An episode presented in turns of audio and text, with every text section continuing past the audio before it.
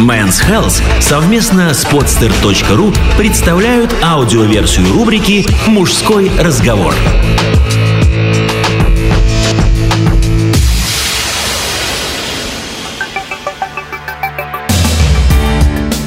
Хорошо-то как.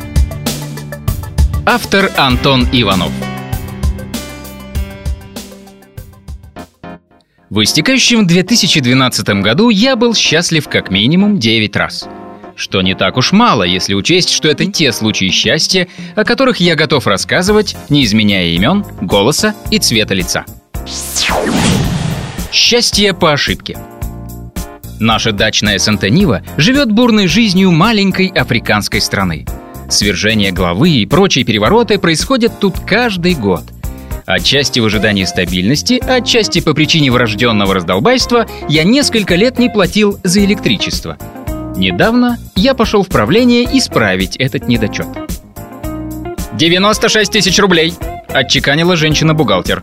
От этих слов через меня как будто пропустили весь тот ток, за который я задолжал. Но после часа разбирательств были найдены некие документы времен одного из прошлых правлений, и долг снизился в 10 раз. Я расплатился, вышел на улицу, сел на велосипед и поехал домой. Чувствовал себя замечательно. Счастье страшное. В этом году мне исполнилось 30. И теперь я уже не так склонен к авантюрам, но все же этим летом сам себя развел на слабо. Что, я так никогда и не решусь полетать на параплане? И вот я на горе. Дует ветер. Высланная искусственной травой дорожка для старта заканчивается резким обрывом. «Беги к нему изо всех сил, а то не взлетим!» — подбодрил меня инструктор. Отключив мозг, можно заставить себя бежать в пропасть, и вскоре я уже болтал ногами на километровой высоте. Внизу земля, такая жесткая на вид, вдалеке море, а вокруг свобода. Тут бы и ждать прилива счастья, но нет. Испытал я его только, когда параплан успешно приземлился. У меня это было? Было! И мне не слабо! Счастье поражение. Журналист и на даче пытается делать то, к чему привык. Например, мой дед, заведовавший отделом в «Правде» и написавший книгу «Целина» за Брежнева, на пенсии перешел от теории к практике. Бился за урожай на отдельно взятых шести сотках – я про сельское хозяйство не пишу, зато про спорт почти каждый месяц. Поэтому сегодня грядок на даче нет, и даже буйно расцветавший в былые годы хрен совсем зачах. Зато есть баскетбольное кольцо, волейбольная сетка, балансборд и небольшое футбольное поле, ворота на котором я ставил ночью при свете фар, чтобы утром в день рождения их увидел ребенок. Не знаю, что чувствовал дед, окучивая помидоры на этом участке, а я этим летом был просто счастлив, проиграв здесь шестилетнему сыну в бросании баскетбольного мяча на точность. Когда сын научился делать что-то лучше тебя, это кайф. Счастье ржавое.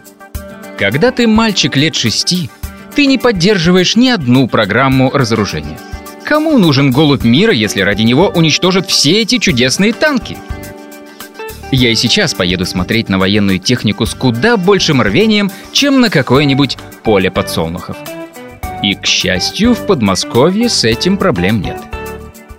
В Кубинке крупнейший в мире танковый музей, в Монино авиамузей под открытым небом. Весной я был в обоих. Я не летал на Конкорде, но за штурвалом его аналога, нашего Ту-144, в расцвете лет он мог передвигаться со скоростью 2500 км в час на высоте 20 км. Сидел.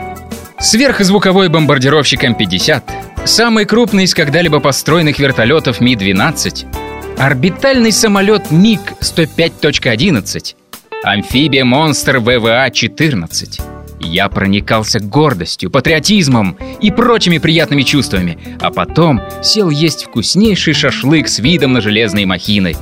И вот оно, накатило. Счастье финальное. Если бы пресловутые британские ученые взялись составить формулу идеального матча, то получился бы олимпийский волейбольный финал Россия-Бразилия.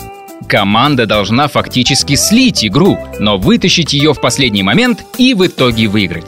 За два часа тебя протаскивают от слез досады до слез радости. И ты становишься счастливым, как идиот. Недаром именно после этого матча многие посчитали Олимпиаду все-таки удачной. А я лично выражаю благодарность нашим ребятам за то, что после футбольных оплеух этого лета мои дети все же увидели, что Россия может побеждать и делает это весьма эффектно. Счастье смутное. Последний раз удовольствие от бега без мяча я получал, когда мне было 5 лет. Но этим летом меня пробило – я был в двухдневной командировке в Мюнхене, и несмотря на промозглую погоду с периодически начинавшимся дождем, свободным утром отправился бродить по городу. Добродил до английского сада, здоровенного парка в городской черте, и неожиданно обнаружил, что я тут чуть ли не единственный гуляю, а не занимаюсь спортом. Мимо пролетали велосипедисты, пыхтели бегуны, а за деревьями на поле скакали всадники.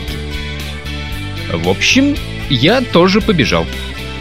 Сначала думал сделать видимость, но как-то втянулся и честно оттопал приличное расстояние. Остановился, только увидев картину. Из трубы под дорогой вытекает какой-то водный поток. Тут же образуется волна, а сверху серфер на доске. Это как на Московской кольцевой. В дождь встретить водного лыжника, несущегося за автомобилем. Не знаю, что подействовало больше, кайф бегуна или это неожиданное зрелище, но на душе стало как-то очень хорошо. И даже снова пошедший дождь никак не испортил это чувство. Если ты подумал, что я мастер рассказывать сказки, то посмотри в интернете ручей Айсба. Баварские серферы в самом деле покорили этот поток. Счастье безделье. Свобода лучше, чем не свобода.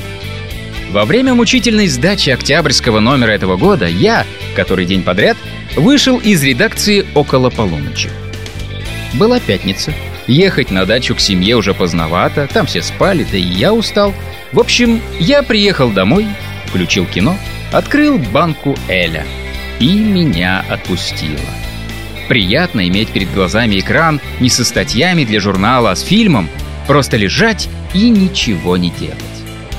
Да и в кои-то веки оказаться дома совсем одному тоже своего рода удовольствие. Совсем хорошо мне стало, когда в середине просмотра я по скайп созвонился с коллегами, которые еще оставались в редакции, и обсудил с ними всю прелесть ничего не делания.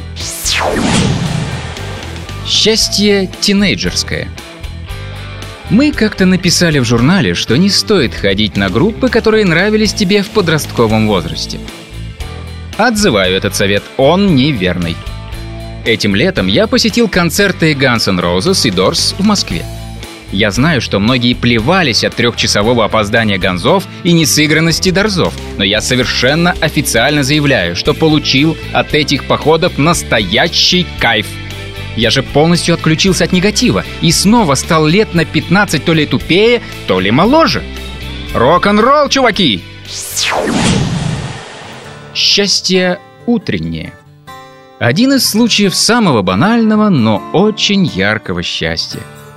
Как-то этим летом я уезжал с дачи на работу.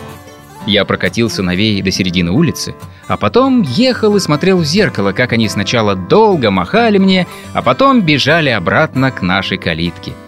Кажется, я так и приехал на работу, улыбаясь. Сделано на podster.ru